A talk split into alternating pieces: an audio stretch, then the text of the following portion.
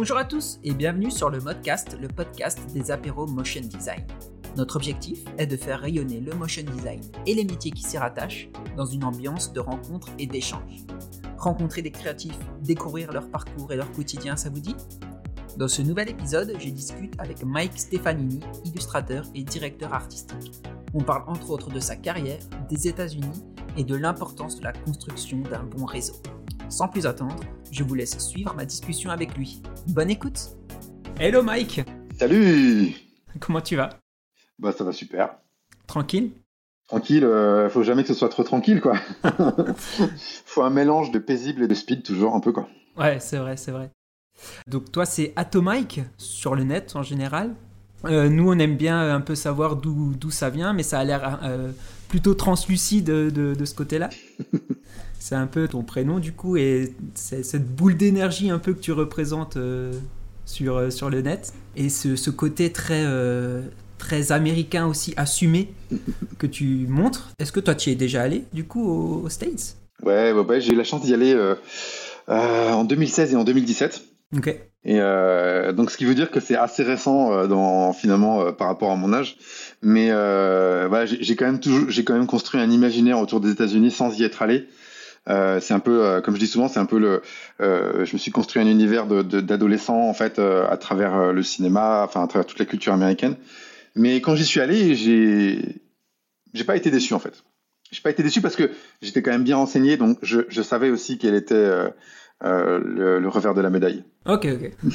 donc ça collait à peu près à ce que tu imaginais?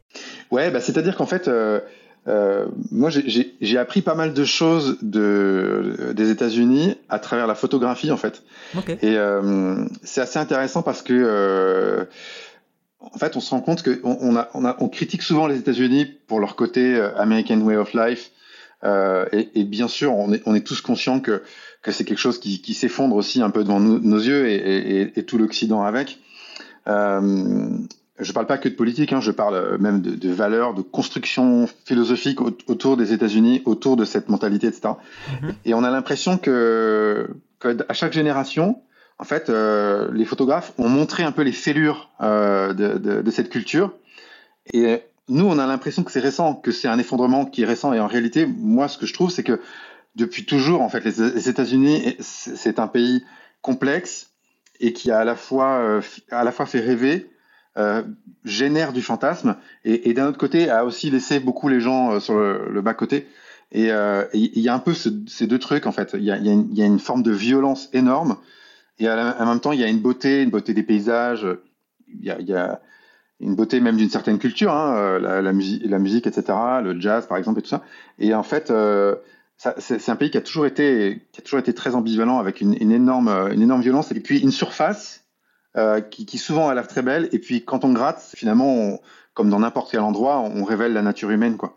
Et avec ses côtés un peu sombres et tout ça. Mm. Et du coup, je trouve ça assez intéressant parce que la, la photographie, elle, elle, a le mérite de, de magnifier même ce qui est peut-être moins beau, quoi. C'est-à-dire euh, les gens qui sont, qui sont dans la misère, euh, les aspects un peu moins, un peu moins glamour de, des États-Unis. Et je trouve que, je trouve que pour ça, c'est assez intéressant. Donc pour moi, les États-Unis, c'est c'est un pays que, que j'aime beaucoup. J'aime aussi énormément la France. Hein. Je suis très amoureux de mon pays, mais euh, euh, et de l'Europe en général. Mais c'est vrai que euh, voilà, je trouve qu'il y a ces deux côtés.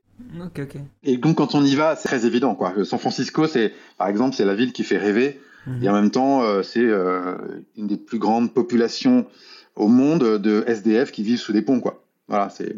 Ah oui, d'accord. Et euh, toi, tu étais à San Francisco, tu étais autre part aussi euh, là-bas J'ai fait beaucoup le Grand Ouest, ouais. Okay. Euh, vraiment du, de, de, de, San Francisco jusqu'en jusqu bas, en fait. D'accord. Et donc, ouais, j'ai fait un grand road trip, c'était formidable. Et puis, j'ai vu New York aussi plusieurs fois. Enfin, deux fois, du coup. Et, et c'est pareil, New York, c'est une ville qui, est, qui dégage une énergie considérable, quoi. et puis, c'est très graphique, en fait. C'est ça. Autant, autant la Californie, c'est beaucoup les paysages, et donc c'est quelque chose qui me séduit beaucoup. Et puis, il y a, il y a toute une culture euh, de l'entertainment, et puis du fun, et puis de la vie, de la vie cool, euh, qui, est, qui, est, très palpable. Les plages, etc. etc.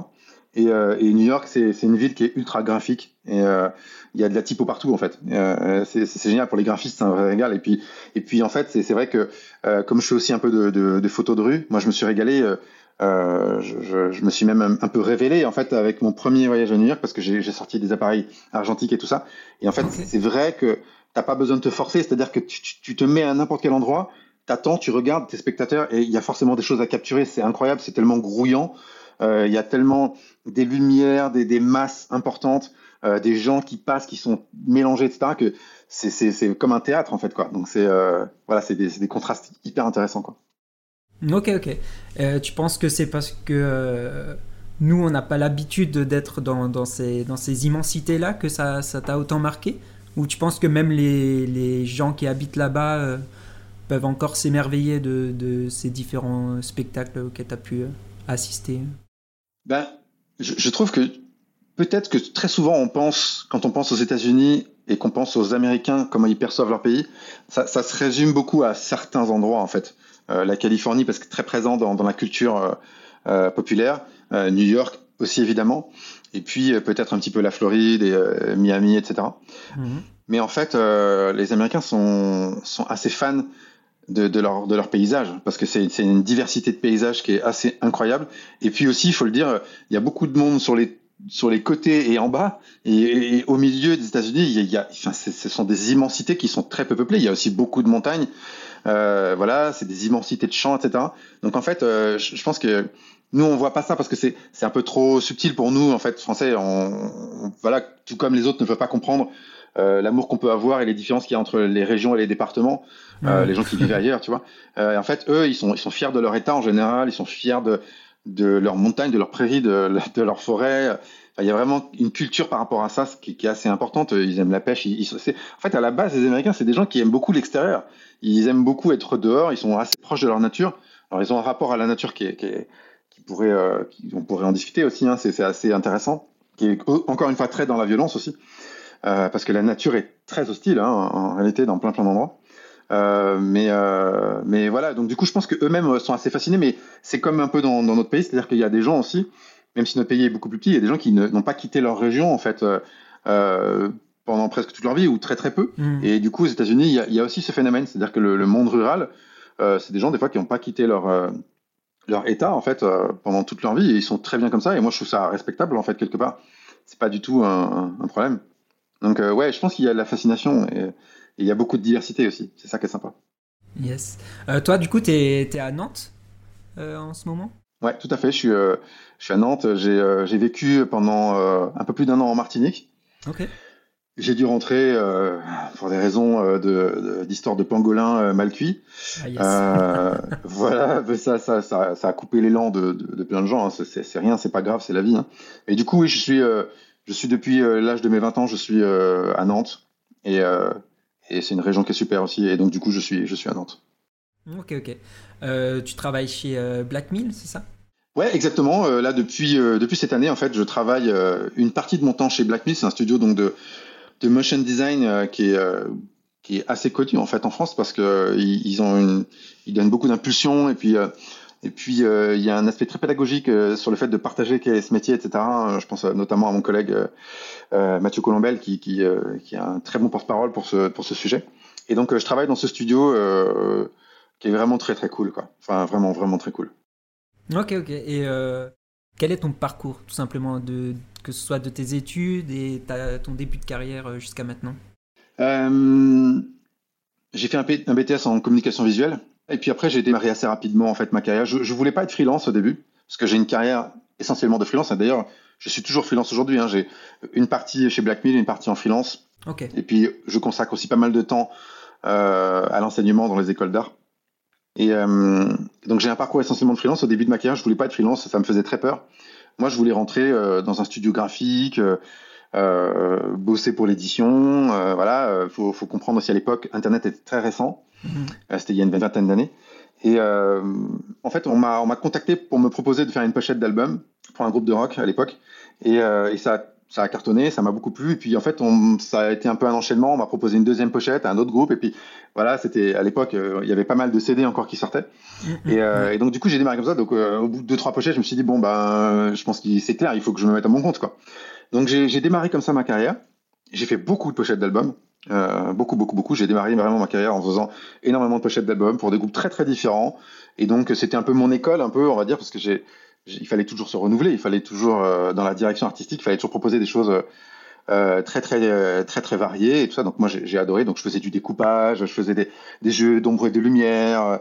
Euh, je travaillais avec la nature. J'étais, enfin voilà, avec et puis, puis des trucs au marqueur. Enfin je, faisais plein plein de trucs différents du vectoriel, de la photo. Enfin j'ai testé plein plein de choses et j'aime toujours ce côté-là. Hein, D'ailleurs un peu touche à tout, tester plein plein de, de trucs. J'aime toujours ça, même si ça se voit pas forcément beaucoup dans dans mon travail aujourd'hui.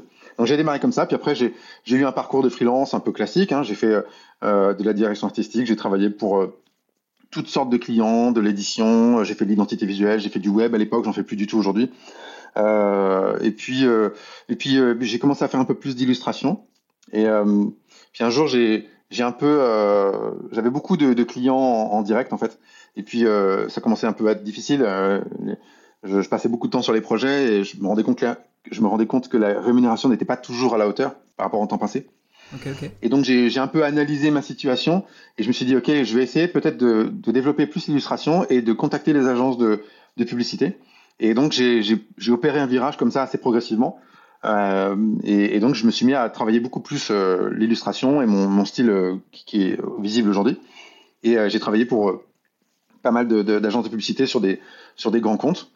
Et euh, je fais toujours de la direction artistique, je fais toujours plein plein de choses très différentes, mais je je le valorise pas de cette manière-là, c'est plus de bouche à oreille. Euh, mais euh, voilà, mais sinon essentiellement, je suis connu aujourd'hui surtout pour mon travail d'illustrateur. Ok, ok. Et toi, du coup, parce qu'il y a quand même un pas entre le, le design graphique et l'illustration, tu as toujours dessiné, du coup, à côté?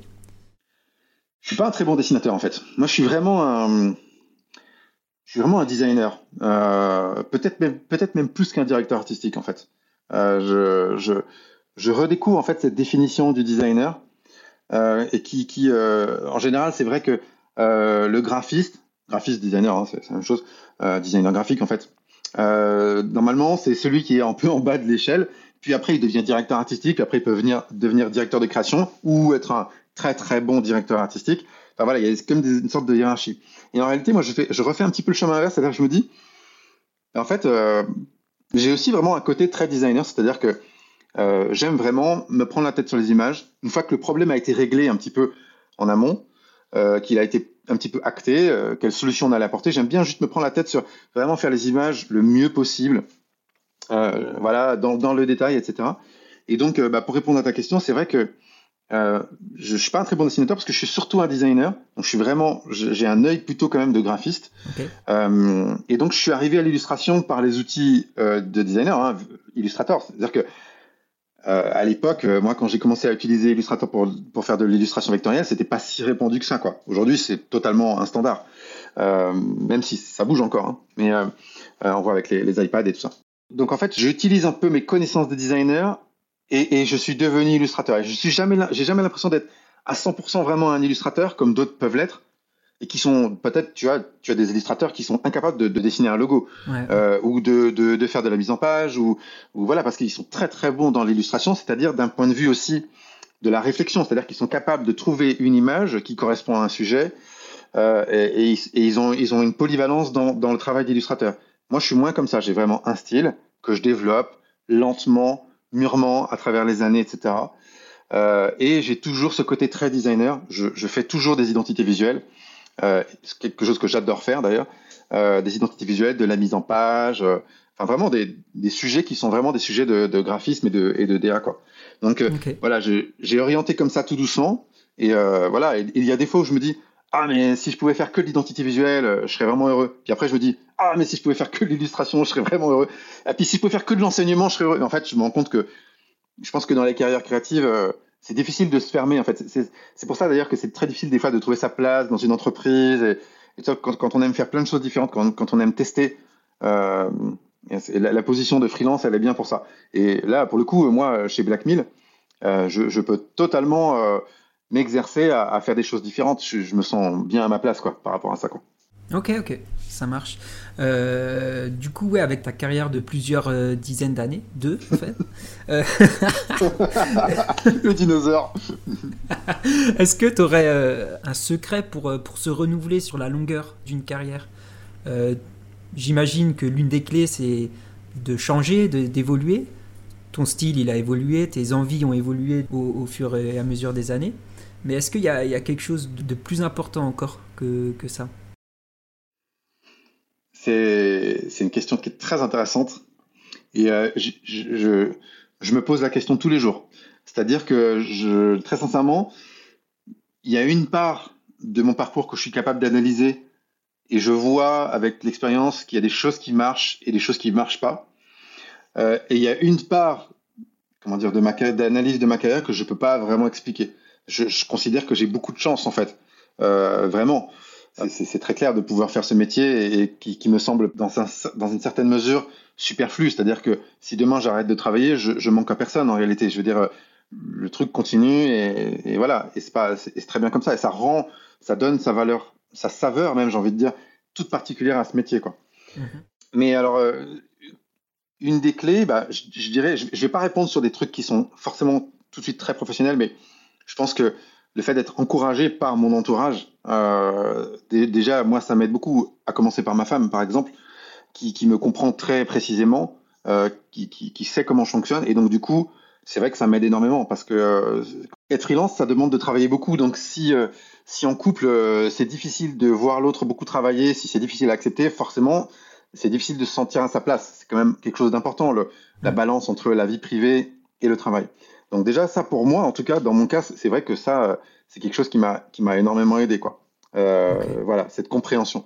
Après, euh, je pense que la clé pour durer longtemps, c'est vraiment de travailler son réseau, euh, c'est-à-dire de d'être euh, en permanence pas dans un état d'esprit de, de, commercial qui a toujours quelque chose à vendre et qui a un esprit mercantile et qui veut retirer la substance de quelqu'un, tu vois, à ses profits, etc. Mais plus dans le sens que euh, c'est un métier qui nous le permet, c'est-à-dire que euh, on a des choses sur quoi discuter vraiment. En fait, euh, les choses qu'on les choses qu'on produit, les images.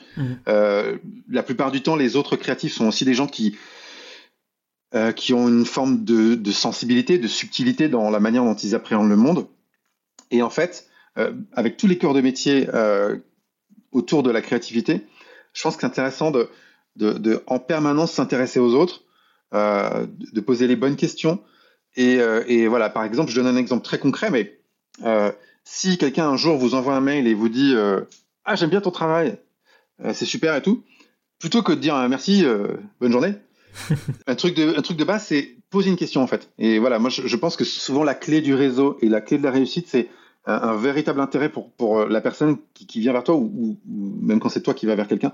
Et c'est-à-dire euh, de, de, poser une question, de se forcer à trouver une question qui amène une discussion. Et en fait, je pense que dans plein de cas, des gens qui sont très importants dans mon réseau, si un jour j'avais pas, pas fait cet effort de poser une question, bon, peut-être eux hein, aussi, euh, si j'avais pas fait cet effort de poser une question pour commencer à tirer sur un petit fil, créer un lien avec la personne, mhm. bah, peut-être que j'aurais pas eu ces collaborations, j'aurais pas eu ce réseau, etc. Donc voilà, donc c'est pas euh, c'est pas en fait de se concentrer à un moment précis de son de son de son temps de sa semaine ou de son mois sur ah il faut que je réseaute.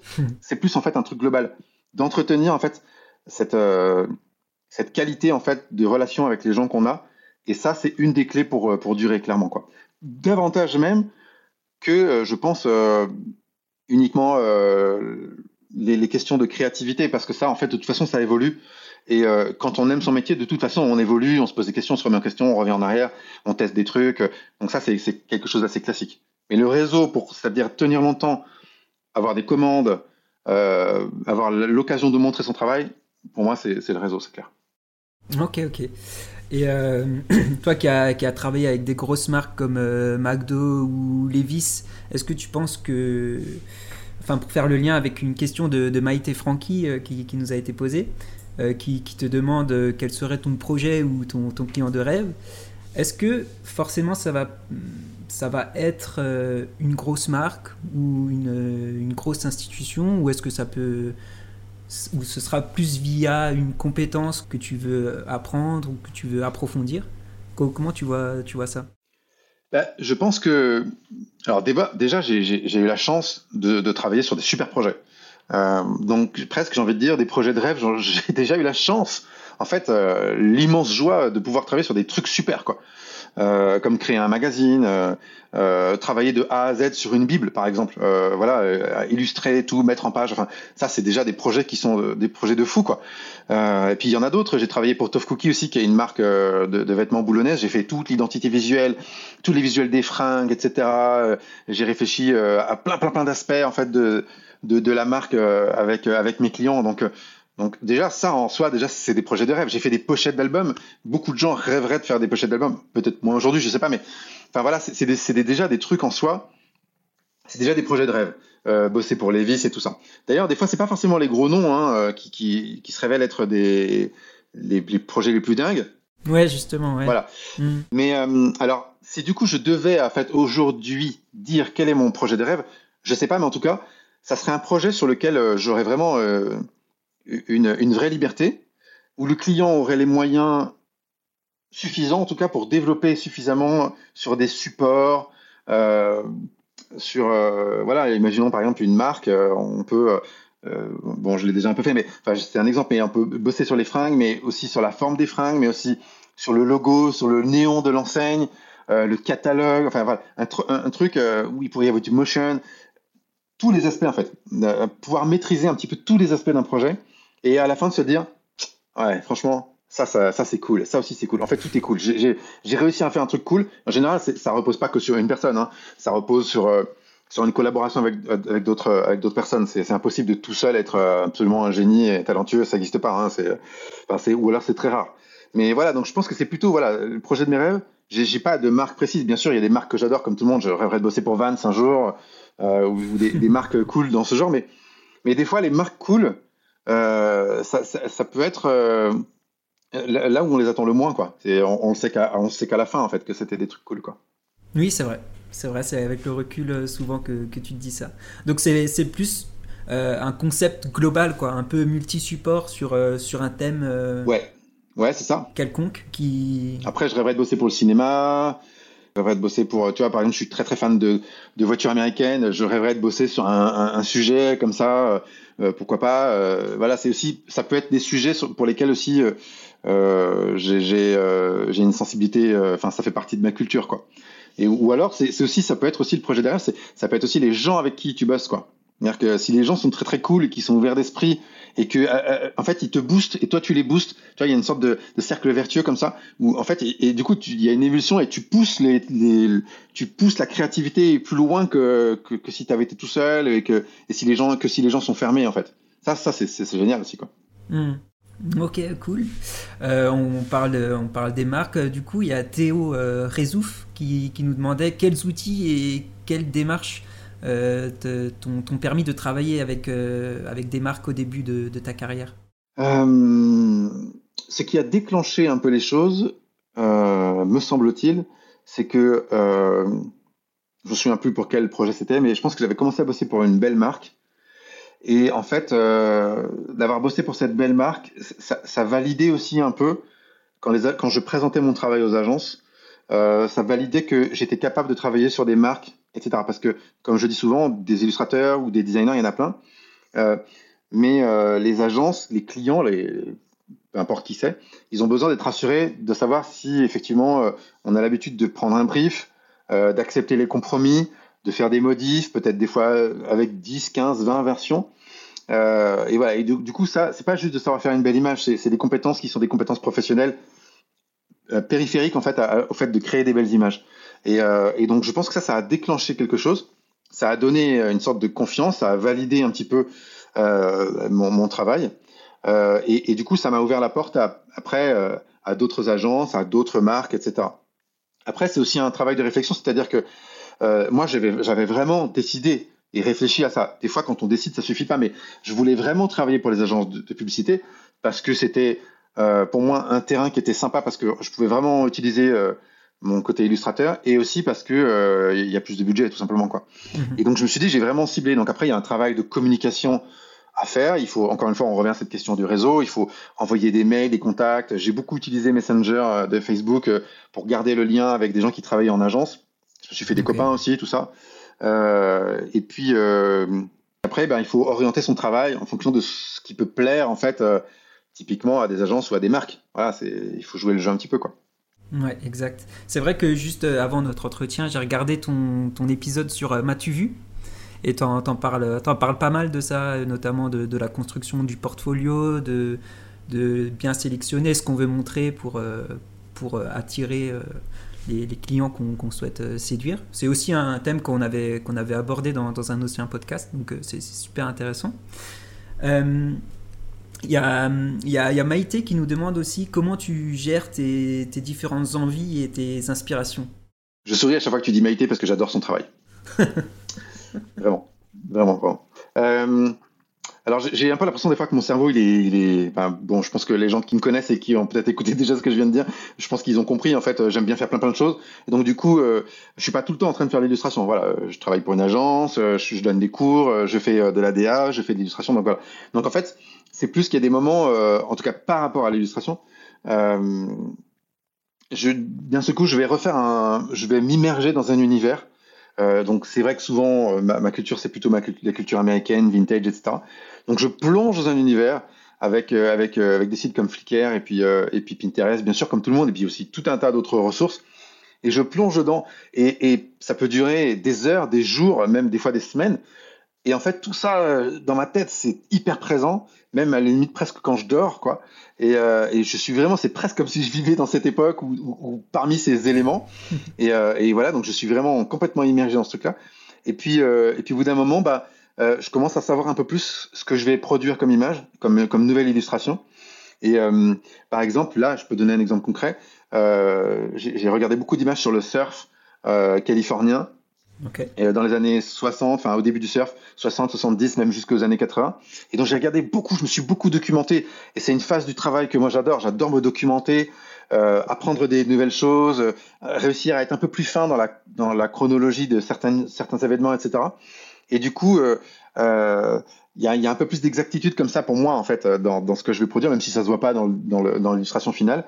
Et, et, donc, tous ces éléments-là font qu'à un moment, bah, je commence à dessiner mentalement dans ma tête euh, une illustration, un univers, je commence à mélanger des images, euh, des trucs. Et puis après, bah, je commence à faire des croquis. Et, et ça donne après euh, une illustration. Donc en général, il y a une phase de croquis qui est pas très très poussée. par exemple, quand on voit les, les, les, dessins de Cruciforme, euh, je veux dire, elle, elle dessine, c'est déjà, enfin voilà, elle a une qualité de trait. Déjà en soi, ces dessins, même en croquis, ils sont, ils sont formidables. Euh, moi, je suis pas du tout aussi, euh, aussi, euh, aussi fin. Euh, donc des croquis. Après, je commence à dessiner dans, dans l'illustrator avec quelques petites références de photos à droite à gauche, etc. un peu comme fait DKNG. Et après, ben, je, monte mon illustration d'illustrateur et je passe après dans Photoshop et euh, je retravaille un peu les calques pour ajouter du bruit, des textures, certaines irrégularités, peut-être changer des couleurs, euh, rajouter de la lumière, enfin euh, voilà, c'est la dernière phase. Et euh, donc ça, ça c'est un peu le processus. Et donc des, des fois, c'est pour ça que moi je suis, je suis assez lent et je suis pas très productif parce que j'ai besoin d'emmagasiner beaucoup de choses. Et, et une fois que c'est bon, là, je sature et tout est là dans ma tête, paf, là, ça peut sortir. Donc des fois, des fois, euh, je produis, euh, je ça m'est arrivé de produire euh, trois, quatre illustrations dans un mois, mais il y a aussi des fois où c'est une en deux mois, quoi. D'accord. Okay, okay. Ouais. Après, il y a pour d'autres projets, par exemple, euh, moi je suis quand même quelqu'un d'assez speed. Je, quand j'ai une idée, j'aime bien la faire vite, donc ce qui contraste un peu avec ce que je viens de dire par rapport à l'illustration. Mais par exemple, quand j'étais en Martinique, euh, j'ai eu une idée comme ça. Je voulais faire un calendrier de l'avant. Euh, puisqu'on était, c'était les un mois avant Noël, -hmm. et je me suis dit tiens, je vais lancer un calendrier de l'avant, un conseil pour foirer sa carrière chaque jour. Et, et, donc du coup chaque jour, je donnais un conseil pour foirer sa carrière de créatif. Donc évidemment c'était du second degré. Et puis petit à petit en fait, euh, j'avais, j'avais, j'ai plein de copains qui sont designers, graphistes, illustrateurs, etc., etc. Et donc, je les ai fait participer. Et puis, euh, je l'ai monté quasiment au fur et à mesure. Le truc, ça m'a pris un temps fou, mais voilà. Et chaque jour, il y avait des stories, etc. Puis après, j'ai fait un livret PDF, et puis euh, j'ai fait un montage euh, vidéo de tout ça. Et voilà. Et donc, des fois aussi, c'est juste hop, une impulsion, une idée. Je me dis, il faut, il faut le faire. Ça, ça sert à rien que j'attende un mois, ça sera pas parfait, c'est pas grave, mais j'y vais quoi. Et donc, je, je fonce. Et j'aime bien ce côté aussi, avoir des projets, puis et puis faire ce comment dire ajouter des gens au projet quoi. C'est tu vois c'est pas c'est pas pour euh, devenir euh, euh, pas c'est pas pour m'exposer moi en fait. C'est c'est je trouve sympa en fait tu vois de montrer qu'on est nombreux et que il y a plein de créatifs et que chacun a des idées chacun a son univers et je trouve ça super en fait quoi. Ok. Donc voilà donc tu vois ça c'est une autre catégorie un peu de yes. euh, de comment je marche avec des projets quoi. Et du coup c'est quoi le meilleur moyen de foirer sa carrière en tant que créatif? Bah, du coup, j'ai donné 25 conseils euh, pour faire sa carrière de créatif. Donc, euh, s'il y en a qui sont curieux, ils pourront aller, voir. Il y a un petit PDF et tout ça. Mais bah, je, reviens en fait toujours à cette question du, réseau. Euh, c'est-à-dire que pour moi, c'est vraiment central. Si tu veux être sûr de foirer ta carrière, même si tu es quelqu'un d'ultra talentueux, si, si t'es pas sympa, si tu si pas doué pour les, contacts, si tu communiques pas et si tu, tu tu crées pas des liens avec les gens, en fait, ça va pas marcher. Enfin, à moins d'être vraiment, il y a des gens, il y a des exemples de gens qui sont vraiment ultra talentueux, qui sont très pénibles à vivre et, euh, et qui n'ont pas besoin de beaucoup développer leur réseau, mais c'est pas euh, la majorité des cas, quoi. Donc, euh, j'en reviens vraiment à ça. Si je devais dire un truc, si tu veux être sûr de foirer ta carrière de créatif, oublie les autres, quoi. c'est ça. Oublie les autres, c'est ça. Il y avait une phrase que tu as dit dans, à, nouveau dans l'épisode de Mathieu Vu, je trouvais ça intéressant. Tu disais si tu veux manger la meilleure pizza ever, tu vas aller dans une pizzeria, tu vas pas aller euh, dans le donneur euh, du coin qui fait tout et n'importe quoi, entre guillemets. kebab, euh, pizza, sushi, ouais, c'est ça. Et bah, je mets en parallèle cette phrase-là avec toi qui dit aussi que tu fais quand même plein de choses. Ça reste bien sûr dans le domaine créatif, mais tu fais, tu fais de la DA, du dessin, du... comment, tu, comment tu gères ces, ces deux aspects-là? Alors, je, je, il y a une nuance par rapport à ça. C'est-à-dire que euh, c'est pas le fait de faire plein de choses qui est un problème. C'est de c'est de pas choisir ce que tu montres. Euh, c'est ça la différence. Autant pour moi. non, non, non, mais non, non, mais en fait, c'est pas du tout. Euh, ne, ne, sois pas gêné avec ça parce qu'en fait, c'est un vrai problème. C'est une vraie question que beaucoup de gens se posent. C'est-à-dire que c'est pas c'est pas une question de faire plein de choses, c'est une question que euh, si tu veux te vendre comme illustrateur, en fait, il faut vraiment avoir un portfolio d'illustrateur il peut y avoir des petites incursions dans des domaines, etc. Mais ça doit rester quand même. Enfin, en tout cas, en France, je pense qu'il faut vraiment être très clair là-dessus. Après, si tu fais de la DA à côté, ben, tu, développes un autre portfolio de DA, peut-être avec un réseau un peu parallèle. Mais c'est juste de, faire attention parce que, en fait, la perception des gens qui potentiellement peuvent te faire travailler, s'ils voient que tu fais trop de choses, ils vont se dire, bah, c'est quoi sa spécialité? Parce que, à juste titre, hein, je pense, euh, si tu fais du, du, du lettering, si tu es un lettering artiste, euh, tu vois, ça, ça, demande des années pour être super fin, pour euh, comment dire maîtriser ton art, quoi. Et donc du coup, euh, il y a de grandes chances que si tu montres un portfolio de lettering, si tu montres après quelque chose qui n'a rien à voir, les gens vont se dire hm, c'est bizarre. Enfin, c'est pas cohérent. Pourquoi, voilà, c'est pas cohérent. Alors que par contre, si tu fais du lettering, si tu fais un logo, là, c'est cohérent. Euh, si tu fais une identité visuelle, c'est cohérent. Ça, ça, ça, reste avec ça. Donc, euh, donc voilà. Donc, je, je pense qu'il y a deux choses. C'est-à-dire que, effectivement, il y a un risque de faire trop de choses parce que, euh, parce que être très très bon déjà dans un domaine, ça prend déjà une grosse partie de sa vie. Voilà. et puis la deuxième chose, c'est c'est de pas communiquer, de, de, de, faire attention comment on communique, quoi. Mmh. Mais maintenant, comment moi je comment moi je m'en sors?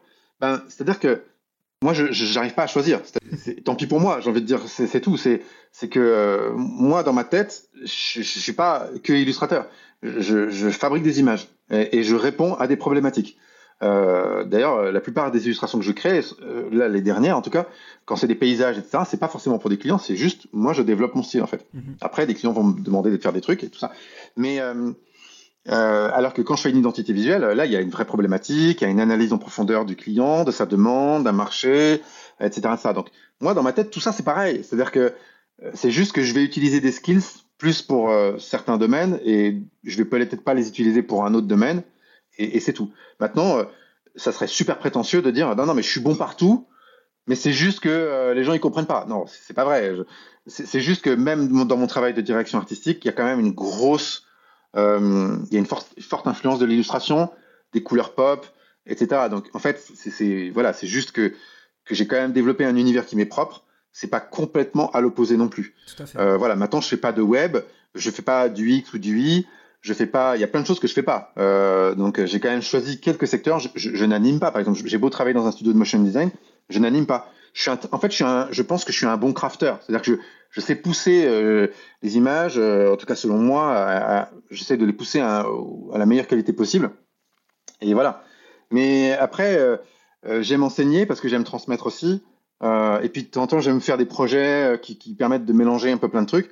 Voilà, c'est la richesse d'un travail de créatif. Après, tout le monde n'est pas comme ça. Il y en a qui aiment faire que de l'illustration, et moi, je trouve ça formidable. c'est clair que si je passais mon temps, 100% de mon temps à faire que de l'illustration, je serais certainement meilleur.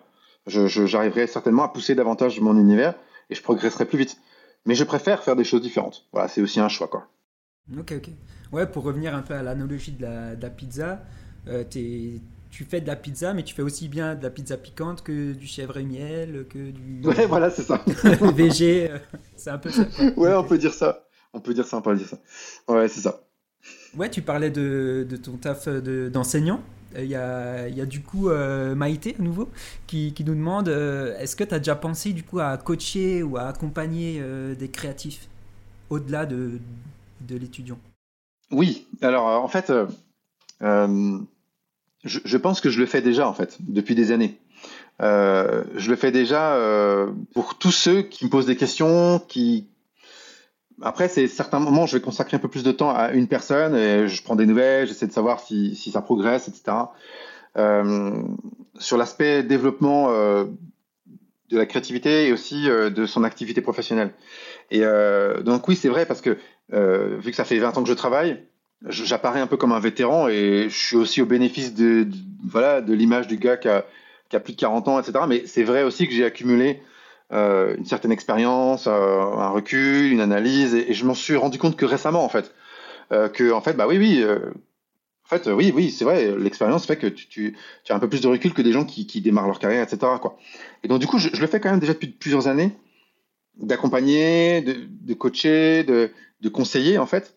Et, je suis content quand je vois que, ça marche parce que je me dis bon euh, moi je suis qui enfin je suis juste un gars je suis, je suis juste là depuis un peu plus longtemps que les autres euh, et puis de un peu moins longtemps que d'autres tu vois mmh. donc enfin voilà je, je, je, le fais très humblement en fait je fais pas je le fais juste généreusement je le fais juste pour être pour aider et voilà j'aime bien aider les gens et j'aime pas savoir que les gens galèrent et parce que aussi moi j'ai beaucoup galéré et, et j'aurais bien aimé que des fois des gens me disent tu devrais faire attention à ça, tu devrais faire ci, tu attention. Euh, j'aurais bien aimé moi que quelqu'un me dise euh, avec son recul, euh, non mais là tu vas sur un chemin, tu, vas tu vas t'y perdre, etc. Parce que je me suis perdu plusieurs fois quoi. Mhm. Et, donc du coup j'essaye modestement moi de, de, le faire pour les autres. Alors après de là à passer, alors quand quand, quand, quand je suis en, quand je suis prof, bah je le fais naturellement parce que il y a pas que tu, tu, tu n'es pas c'est pas que en fait enfin moi je vois pas l'enseignement dans une discipline artistique comme juste il y a, y a le maître qui parle les étudiants ils se taisent, ils font voilà, et puis ils attendent la sanction de, de, du maître pour savoir s'ils ont bien bossé ou pas. Moi, je fonctionne, je fonctionne pas du tout comme ça. Euh, mes étudiants peuvent le dire. Je suis, je, je considère vraiment d'égal à égal. les étudiants en art, ils ont, ils ont, ils sont majeurs, hein, donc euh, c'est des adultes. Hein. Euh, donc moi, je les, traite, je les traite complètement comme des adultes. Il y a une vraie confiance qui s'installe. Il faut toujours un temps pour faire connaissance parce que je suis un petit peu folklorique parfois. Donc euh, des fois je dis mais qui, qui c'est ce mec, il est bizarre et tout. Donc voilà. Et puis euh, une fois qu'il y a une confiance, une connaissance mutuelle qui, qui s'installe, euh, là je peux vraiment comment dire rentrer un peu plus en profondeur dans, les blocages qu'ont les étudiants sur la créativité, etc. Et les amener à réfléchir. Et la plupart du temps, ils sont capables de s'analyser aussi eux-mêmes si on leur donne les clés en fait. Et je pense que c'est plus important plutôt que de dire de manière très péremptoire ton travail, il mérite 8 sur 20 ou 12 sur 20 ou 16 sur 20. Je trouve c'est plus intéressant de, développer cet aspect créatif, cette analyse de soi et, et d'arriver à savoir où sont les blocages et d'arriver à débloquer ça. Et donc, du coup, je, de fait, je le fais avec les étudiants et j'essaye de le faire avec les autres. Et j'ai des anciens étudiants que j'ai eu il y a 8 ans qui continuent de me demander euh, mon avis sur un devis, sur euh, des fois leur carrière, ils sont un peu perdus, etc. Et des fois, je me dis, ils sont mignons, je, je, je, les kiffe, mais je me dis, ça se trouve, ils sont, ils sont capables de répondre à ces questions, ils sont mieux placés que moi, ils ont déjà eu des belles expériences, etc. Mais voilà, et donc souvent, en fait, les réponses, les gens les ont, mais il faut les amener à, tu vois, il faut les amener à comprendre en fait d'eux-mêmes ces trucs-là. Ouais, ouais, ouais. Alors après, pour répondre précisément à la question de est-ce que j'aimerais faire de l'accompagnement et, et, et, coacher les gens, je sais pas parce que moi je trouve qu'il y a beaucoup de charlatans sur Internet et il y a beaucoup de, euh, de, de tu sais, on voit tous sur, sur nos fils euh, des trucs sponsorisés, des gens qui te disent euh, téléchargez euh, mon PDF gratuit en 10 points pour euh, découvrir comment réussir sa carrière. Et voilà, et puis bien sûr, toi, comme un neuneu, tu cliques, tu mets ton adresse mail et tu reçois des newsletters à tous les jours jusqu'à ce que tu te désabonnes. Et c'est souvent c'est vide. souvent, je trouve que c'est assez creux. Et puis en plus, des fois, c'est des mecs qui ont 3-4 ans d'expérience qui, qui, tu vois, qui te disent ça et tu te ah dis, bon, je sais pas, tu vois, ils te disent des trucs, ils enfoncent des portes ouvertes, ils te disent des trucs qui sont tellement évidents. Alors, j'ai pas très envie de me retrouver dans cette situation. Donc en fait, je voudrais le faire sans que ce soit les gens qui me payent en fait. Je, je voudrais pas que les gens euh, soient, se sentent obligés de me payer ou alors euh, il faudrait une somme vraiment dérisoire. je veux pas que les gens me payent. Donc, faut que si je le fais un jour, faut que je trouve un modèle qui fonctionne. Ah, Parce que je veux que les gens qui galèrent, je veux que leur premier pas, c'est de se dire qui peut m'aider. Et peut-être c'est cette personne-là, mais je vais pas déjà commencer par débourser de l'argent parce que si, si c'est naze, euh, voilà. Et donc du coup, euh, je, pour travailler vraiment aussi cette confiance, ça veut pas dire que c'est pas monétisable, mais euh, j'ai pas trouvé encore le modèle qui fonctionne pour pour pas faire comme tout le monde en fait et, et pour pas avoir l'air prétentieux hmm. et euh, enfin voilà. Ok ok. Ouais, tu parlais des étudiants qui peuvent se perdre et même toi qui, qui t'es perdu au cours, au cours de ta carrière. quels sont les déclics qui permettent de, se recentrer, de prendre un peu de recul sur tout ça, de, de peut-être des angoisses qui n'ont pas lieu d'être au final et qu'on s'impose à nous-mêmes tout seul Comment on peut prendre ce recul un peu facilement? Alors, je pense que la première chose, c'est que si on peut, il faut savoir s'arrêter. Euh, je ne dis pas d'arrêter son activité, mais de faire une pause, en fait, vraiment. Parce qu'il y a des moments, en fait, où euh, il y a une fatigue qui s'installe, surtout pour les freelances, par exemple, je pense. Hein, c'est vrai aussi pour les carrières, hein, mais euh, d'agences, etc. Mais pour les freelances, des fois, on est, on est très sollicité, il y, a, une fatigue mentale, voilà, on travaille beaucoup et tout ça. Et, euh, et, à la fin, tu es fatigué, tu es fatigué et tu fais tomber ton stylo et tu te mets à pleurer, quoi. Tu vois, mm. euh, tu dis ah, pourquoi j'ai fait tomber mon stylo? C'est la faute de tout le monde. Tu vois, tu commences à trouver que tous les clients sont nuls. Euh, voilà. Et donc en fait, c'est juste que tu as besoin de vacances, en fait. Euh, c'est tout. Tu as besoin de pause. et, et, en fait, genre, généralement, tu fais une pause, tu, tu prends des vacances, tu débranches et, et quand on peut, évidemment. Mm. Euh, et, en général, déjà, on se calme et on se débranche, on, on se ressource avec les gens qu'on aime, avec la nature, avec tout, tout, peu importe ce que c'est, avec la bouffe aussi, euh, le cinéma, tout ça. Et en fait, euh, petit à petit, euh, le cerveau est quand même bien fait. Il commence un peu à ranger les choses dans les bonnes boîtes et, il commence un peu à analyser, à se calmer, tout ça. Et en général, c'est plutôt bon, bon signe parce que ça permet après, une fois qu'on est plus calme, de se dire qu'est-ce qu'est-ce qui va pas en fait. Et encore une fois, comme je disais tout à l'heure, des fois, en fait, on le sait c'est un peu enfoui en nous, mais on a besoin juste de se poser, d'analyser. Des fois, il faut rentrer un peu dans le détail, euh, prendre la liste des clients. Si, si, si tu as 80% de tes clients qui te ramènent que 20% de ton chiffre d'affaires, il y a peut-être un souci. Hmm. Euh, il y a peut-être un problème à un moment, c'est que tu perds beaucoup de temps et d'énergie sur des petits clients ou des petites commandes et, et, pas assez de temps sur les clients qui te rapportent de l'argent. Donc, comment opérer la bascule? Par exemple, voilà, ça, ça c'est une analyse qu'on peut faire. Euh, il y, a, il y en a des tas d'autres. Et puis bah sinon, la deuxième chose, donc la première chose c'est tu vois se calmer, analyser tout ça. Et la deuxième chose que j'ai pas assez faite moi, que je regrette vraiment, je, je l'ai je, l'ai dit euh, il y a pas très longtemps sur sur Instagram, euh, parce que justement d'ailleurs Maïté disait euh, posez-moi des questions et je lui ai posé la question qu'est-ce que tu dirais à ton toi de, de, de, de du début de ta carrière? C'est un peu une phrase un peu classique qu'on dit. Tu sais, c'est toi, qu'est-ce que tu pourrais dire à, à ton toi-même qui débute? Et, euh, et moi, j'ai dit, en fait, euh, c'est de rencontrer du monde. Je reviens encore à cette question du réseau, mais pour moi, c'est fondamental. Parce que rencontrer des gens, pas forcément que dans son travail, mais bien sûr aussi dans son travail, tu parles, tu fais une bouffe, tu discutes, etc. Et d'un seul coup, le, mec qui est en face de toi ou la nana qui est en face de toi va te parler d'un truc et ça va faire ch'ting dans ta tête. Et tu vas dire, mais bon sang, mais, mais comment je. Mais, mais oui, mais bien sûr. Mais c'est évident, en fait, ce, ce truc va, va tout simplement réveiller quelque chose en toi, va, poser des mots sur un problème que tu rencontres. Et, et des fois, il s'agit que de ça. Et donc, d'une certaine manière, on a les réponses en soi et aussi, parfois, les autres permettent de révéler ces choses-là. Et c'est très, très précieux. Et c'est pour ça que c'est important d'avoir des gens dans son réseau. Moi, je ne crois pas forcément, en fait, d'avoir un mentor, par exemple. Euh, on, a des mentors, mais je pense que c'est pas un mentor, c'est plusieurs mentors en fait. On a plein de mentors, on a plein de maîtres et ça change au bout de euh, tout au long de sa carrière. Et des fois, ça peut être des gens plus jeunes que soi, ça peut être des gens qui sont pas dans le même métier, et, etc. Et donc, c'est important de, rencontrer des gens, de discuter, etc., de parler de son travail. Même des fois, c'est informel. Et les gens, en fait, les autres, souvent, ils, ont cette capacité de dire des choses et d'avoir un recul qui va faire que ça va se, d'un seul coup, ça va, ça va devenir une évidence. Euh, et, et, ça, je regrette de ne pas l'avoir fait plus parce que euh, c'est vrai pour aussi apprendre des trucs, des petits trucs, où euh, quand quelqu'un te dit non mais si tu contactes les clients en direct, il faut pas faire comme ça, il faut faire comme ça, parce que sinon tu es sûr à chaque fois ça marche pas. Et toi tu es là comme, un, comme une andouille, ça fait ça, ça fait des mois que tu fais exactement comme il fallait pas faire, tu vois. Et, et, tu vois, et simplement le fait que quelqu'un te le dise avec son expérience, tu dis bah oui en fait. Et depuis le début, je me plante et je, je, je le faisais pas de la bonne manière, quoi, tu vois. Ok, ok. Et donc ça, ça c'est ça c'est important. Ok, c'est ouais, super, euh, super intéressant comme, euh, comme regard ouais, sur, euh, sur tout ça. Et c'est pour ça, d'ailleurs, je fais une petite parenthèse. C'est pour ça que je pense que même quand on est un freelance, qu'on a ça dans le sang et que, et que voilà, je pense que vraiment, je, je pense que c'est intéressant de temps en temps d'aller faire des missions en agence, soit en tant que freelance, soit peut-être une année de temps en temps faire une pause et te dire tiens, je vais peut-être rejoindre un un, studio ou pour, pour peut-être m'immerger dans un autre univers avec d'autres gens qui ont d'autres réflexes, qui ont d'autres méthodes de travail, qui ont un autre vocabulaire, qui ont d'autres manières d'utiliser les logiciels, etc. Et, et, et des fois, en, en, une semaine, euh, des fois même en une journée, on apprend plus qu'en un an, quoi. Mmh. Et euh, juste parce qu'on on est, on est, on est là, on est au milieu des autres, etc. Et que le problème des fois du freelance, c'est que c'est que c'est la solitude. Il est tout seul et, et des fois, euh, quand tu fais le recul, avec du recul, tu, tu dis mais un an, c'est comme cinq ans qu'est-ce que j'ai fait euh, tu vois? Et moi c'est vraiment ça qui s'est passé pour moi. C'est que pendant des années des années des années j'ai bossé bossé bossé bossé. Euh, vraiment mais j'arrêtais pas j'arrêtais pas j'arrêtais pas. Je voyais pas de monde j'étais pas prof à l'époque.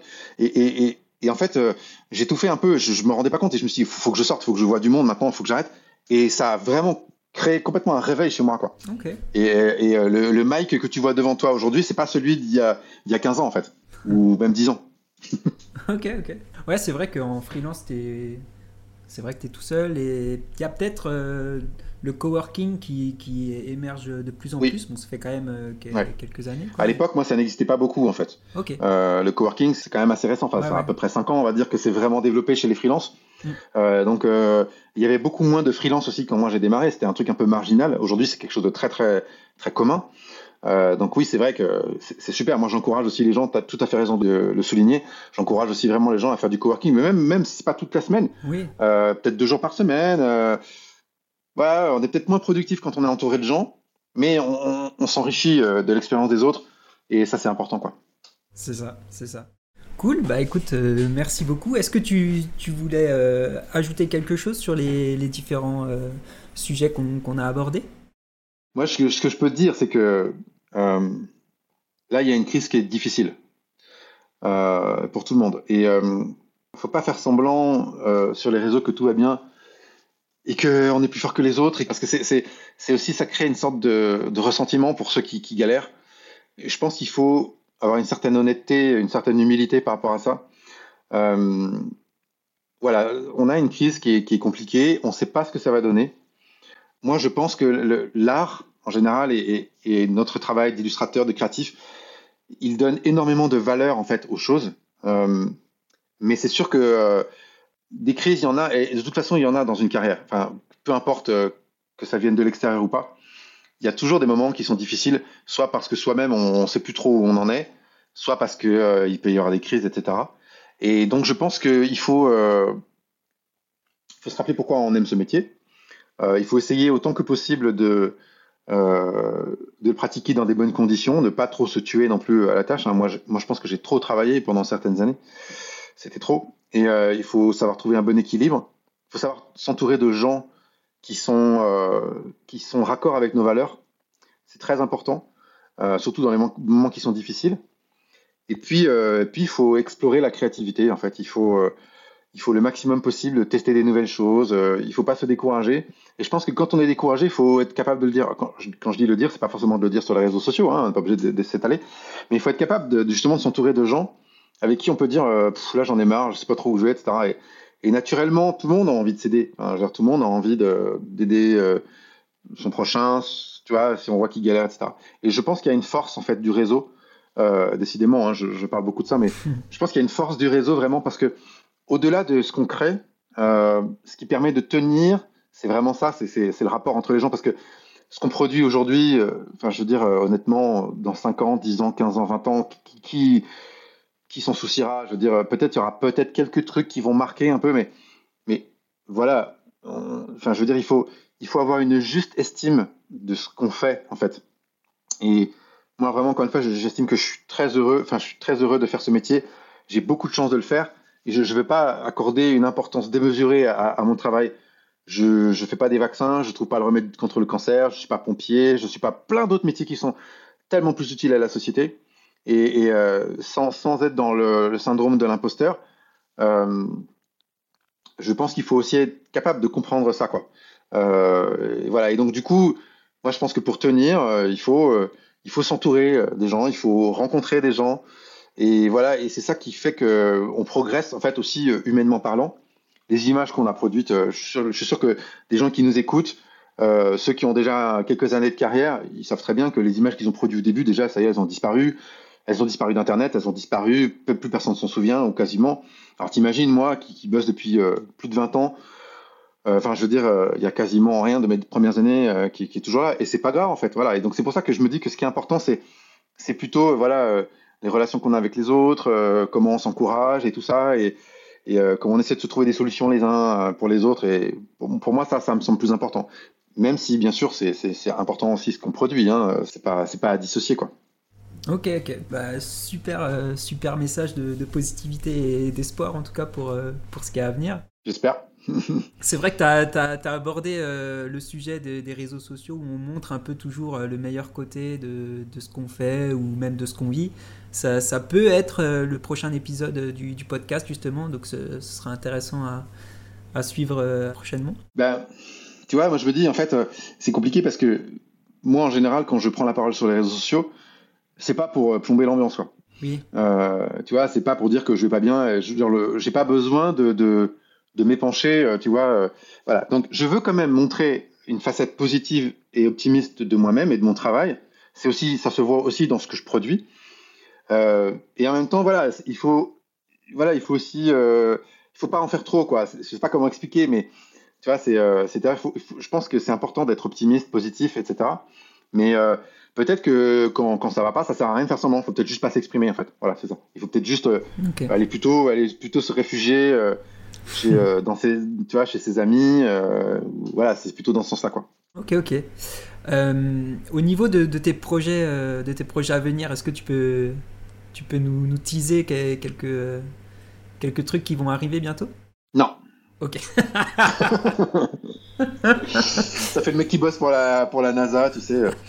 quoi que, quoi que j'ai, ça, ça a failli arriver. Bon, bref, c'est, une autre histoire. Ah. mais euh, non, non, mais euh, enfin, j'ai des projets d'illustration. Euh, j'ai des projets d'identité visuelle. là, je vais bientôt montrer un travail que j'ai fait pour un, un food truck de Los Angeles. Je, suis très content de ce travail que j'ai fait.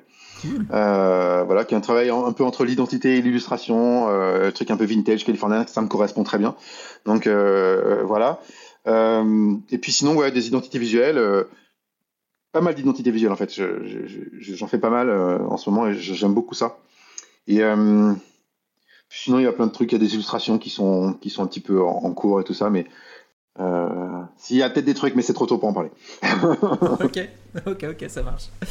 Euh, est-ce que tu aurais une, une œuvre à nous partager? Une œuvre, euh, que ce soit récent ou, ancien, qui, t'a donné envie de. qui t'a motivé à faire ce que tu fais aujourd'hui Ah, c'est une bonne question, ça. Il y a plein de gens qui m'inspirent sur les réseaux sociaux, enfin sur Instagram. Il y a plein de comptes euh, que je trouve absolument incroyables. Euh, est-ce que je vais réussir à en sortir un, ou deux comme ça? Je sais pas. Sinon, euh, c'est vrai qu'en général, moi, je, je, ça c'est important dans le quotidien de voir ce que les autres font, etc. Mais c'est vrai que moi, en général, j'ai souvent tendance, c'est pas que ça m'inspire pas, c'est pas que ça ne m'influence pas, mais j'ai souvent tendance à revenir plutôt en arrière dans mes inspirations et dans dans mon univers, mon ADN. Et donc c'est vrai que c'est beaucoup, c'est beaucoup le cinéma, euh, le packaging américain, la, culture de l'entertainment, euh, toutes les identités visuelles américaines euh, de paquets de bonbons, de packaging de céréales, euh, du milieu automobile aussi. voilà, donc il n'y a pas une œuvre précise. Bon, après, là, je suis en train de, de découvrir la série la, Servante écarlate. Que je trouve que, j'ai tardé en fait à, regarder. Je, je, voulais pas trop en fait. Et puis en fait, euh, je trouve que c'est, euh, en tout cas pour les deux premières saisons, je trouve que c'est une œuvre qui est vraiment très intéressante. Comme souvent, euh, les séries qui sont basées sur des, romans, des nouvelles, sont plus intéressantes que les autres. Il y a beaucoup de niveaux de lecture, c'est très fort, c'est très dur. Donc je sais pas si ça m'inspire, mais en tout cas, je trouve que c'est, quelque chose de, de, très marquant. Et puis aussi, il y a une, vraie beauté graphique hein, dans, cette série parce que le, rouge, le blanc, euh, les contrastes, les compositions, il y a vraiment des cadrages qui sont absolument euh, sublimes.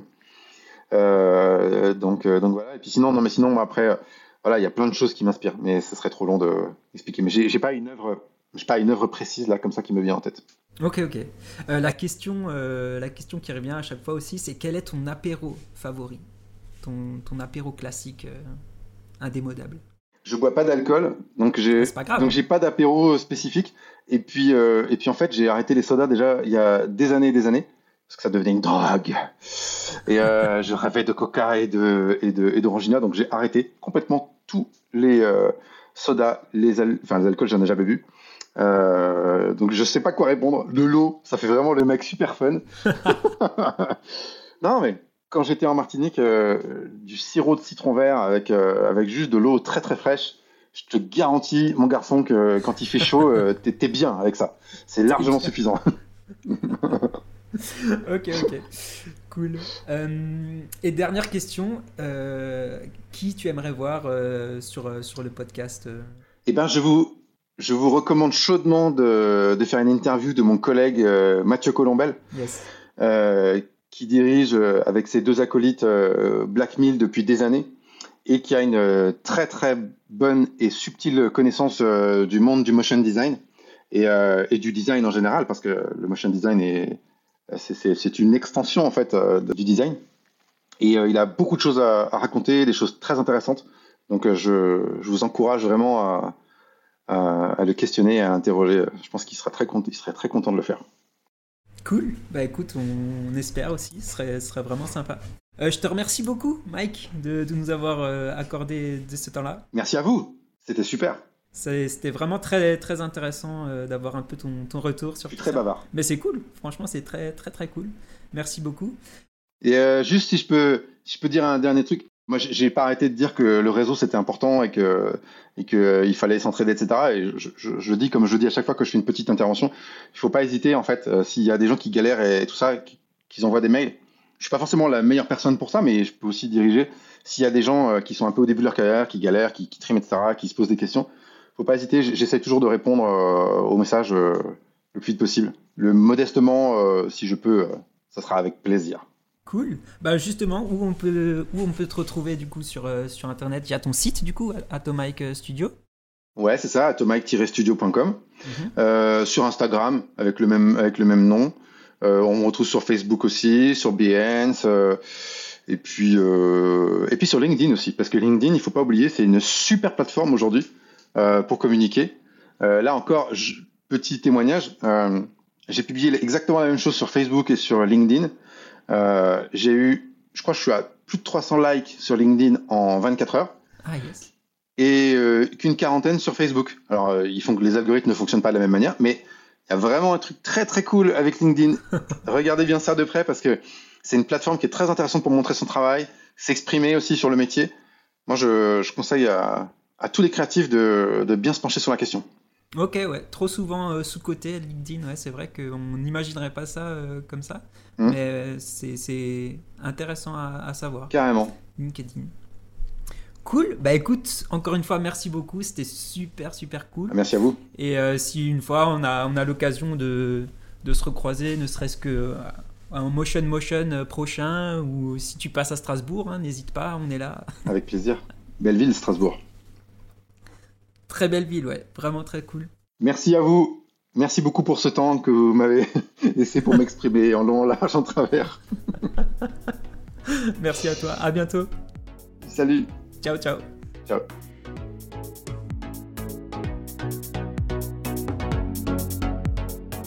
Merci d'avoir écouté ce nouvel épisode du podcast. On espère que ça vous a plu. Un grand merci à tous ceux qui nous soutiennent et particulièrement à Tristan Le Panier qui a composé la musique de ce podcast je vous invite à aller le suivre sur son SoundCloud, Tristan-Le Panier, pour découvrir toute l'étendue de ses talents. Merci encore à notre invité de nous avoir donné de son temps pour cet épisode et pour toutes les infos qu'il nous a partagées. N'oubliez pas d'aller le suivre sur ses réseaux.